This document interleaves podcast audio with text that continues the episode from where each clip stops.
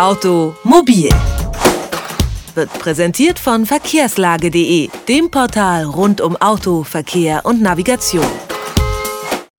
Kennen Sie dieses Bild aus dem Science-Fiction-Film? Ein Mensch setzt sich ins Auto, gibt sein Ziel ein und das Auto surrt ganz von alleine los, kennt den Weg, umfährt Staus und das während der Fahrer auf der Rückbank liegt. Autonomes, also selbstständiges Fahren erscheint uns eine absolute Zukunftsvision, die wir so eigentlich nur aus Science-Fiction-Filmen kennen. Aber wie weit weg ist die wirklich? Das fragen wir Deutschlands bekanntesten Autoexperten Ferdinand Dudenhöfer, Professor für Automobilwirtschaft an der Universität Duisburg-Essen. Schönen guten Tag, Herr Dudenhöfer. Schönen guten Tag. Also, die Vision haben wir beschrieben, Autos, die untereinander vernetzt sind und selbstständig fahren. Wie weit ist diese Vision denn? Es ist so, dass wir heute schon erste Testfahrzeuge unterwegs haben. Äh, die schaffen das. Die sind natürlich vollgepackt mit Sensoren, mit Rechnern. Das sind keine Fahrzeuge, die jetzt im Alltagsgebrauch eingesetzt werden können.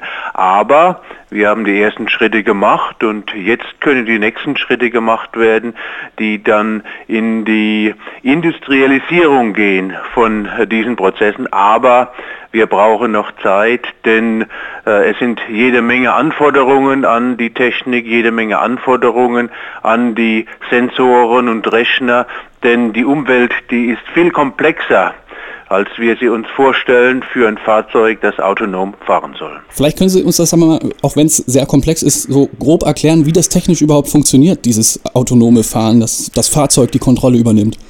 Wir haben ja heute schon in Teilbereichen äh, teilautonomes Fahren, das heißt Eingriffe. Denken Sie an den ESP. Wenn Sie zum Beispiel zu schnell in eine Kurve fahren, werden Sie automatisch runtergebremst, weil das Fahrzeug erkennt, dass äh, dann Schleudervorgänge starten würden und deshalb greift ESP in dieses Fahrzeug ein.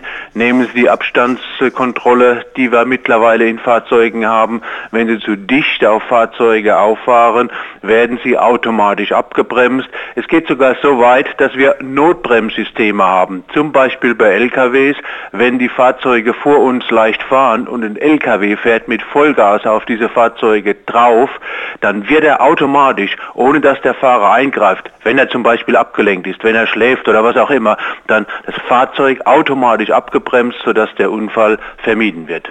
Es ist dann auch ähm, vorstellbar, dass ein Auto von alleine dann irgendwelche Staus umfährt. Staus umfahren äh, ist jetzt äh, eine Sache, die können wir eigentlich heute schon mit äh, Navigationssystemen machen, soweit es geht. Oft ist es ja so, wenn ein Stau auf der Autobahn ist, dann versuchen alle runterzufahren und dann haben wir die Staus um die Autobahn. Also über den Stau drüber wegfliegen, das wird natürlich nicht gehen. Aber wir können das Fahrzeug autonom oder teilautonom heute auch schon fahren lassen. Und das heißt, äh, der Fahrer kann sich auf andere Dinge konzentrieren. Er muss nicht mehr das Fahrzeug dann ständig unter Kontrolle haben und äh, das Fahren wird oft sicherer, denn äh, der Fahrer selbst macht ja auch Fehler, die durch die Technik dann ausgebügelt werden können. Haben Sie das selbst auch schon mal erlebt? Also saßen Sie in einem Auto, das von alleine gefahren ist? Von alleine gefahren ist noch nicht, aber ich habe die Assistenzsysteme schon erlebt. Äh, gerade am Anfang dieser Woche durfte ich äh, bei einem Experiment mit dabei sein, bei dem dieser Notbremsassistent bei einem 38-Tonner vorgeführt äh, worden ist und das ist wirklich beeindruckend zu sehen, wie dann das Fahrzeug äh, wieder zum Stillstand kommt, ohne dass der Fahrer eingreift. Ansonsten wäre der Auffahrunfall oder wie das ESP bei einem 38-Tonner wirkt, wenn Sie das sehen, dann werden Sie überrascht sein, denn der Mensch könnte dieses Fahrzeug eigenständig gar nicht auf der Straße halten. Nun gibt es natürlich auch immer die ähm, Ängste, dass wenn äh, die Technik alles übernimmt und der Mensch gar nichts mehr machen äh, muss, dass, dass es da irgendwelche Ausfälle gibt. Können Sie das ein bisschen besänftigen, beschwichtigen? Diese äh, Ausfälle, die haben wir mit denen muss man rechnen, die kann man nicht hundertprozentig ausschließen. So ist eben Technik. Deshalb sprechen ja die Autobauer immer von Fahrerassistenzen. Das heißt, der Fahrer hat letztendlich immer die Möglichkeit, das Assistenzsystem zu überstimmen und dann wieder einzugreifen, um sowas äh, zu vermeiden. An äh, diesen Dingen arbeitet man auch deshalb, weil man bestimmte Produktrechthaftungsgrundlagen äh, hat und Produkthaftung sieht dann so aus, wenn die Technik versagt, äh, dann ist derjenige, der die Technik geliefert hat, äh, verantwortlich. Das wäre der Autobauer. Deshalb macht man auch aus rechtlichen Überlegungen äh, die Dinge so heute, dass sie in Assistenzsysteme gehen. Aber wenn äh, wir tausend Unfälle nehmen mit Airbags, da gab es ja auch in der Anfangszeit diese Überlegungen, dass äh, es Fälle gibt, bei denen ist der Airbag schädlicher als ohne Airbag. Trotzdem ist äh, bei tausend Unfällen, die lebensbedrohlich wären, der Airbag so ausgerichtet, dass er unter Umständen 999 rettet und einer dann, weil er falsch positioniert ist, tödlich verunglückt.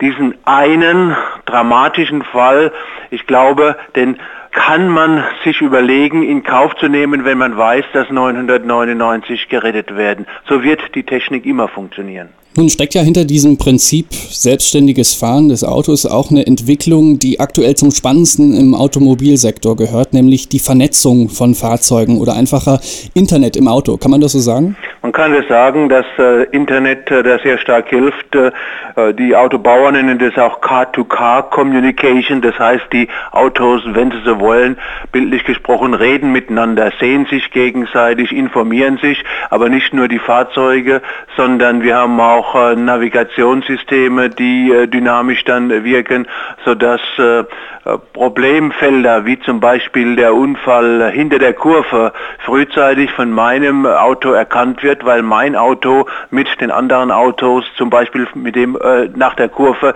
in der Unfallsituation äh, sich unterhält. Also wenn die Autos untereinander kommunizieren, Staus und Unfallpunkte zum Beispiel austauschen oder Überlastung an manchen Stellen in Städten auch weniger Sprit verbrauchen, löst die Vernetzung Vernetzung von Fahrzeugen unsere Verkehrsprobleme? Sie kann nicht alle Verkehrsprobleme lösen. Der klassische Stau, den kann man nur lösen, wenn man an verschiedenen Punkten arbeitet.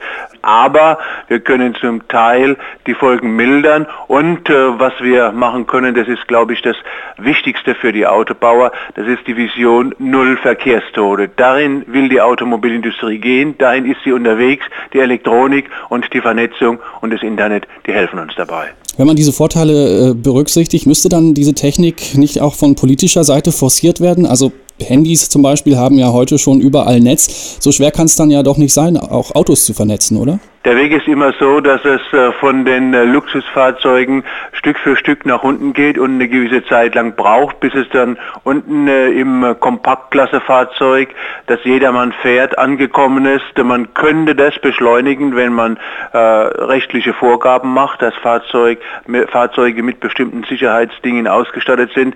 Aber das ist immer eine Abwägungsfrage, inwieweit äh, Politiker sich dann zutrauen, äh, Dinge zu fordern, die natürlich auch die Preise von den Produkten deutlich erhöhen.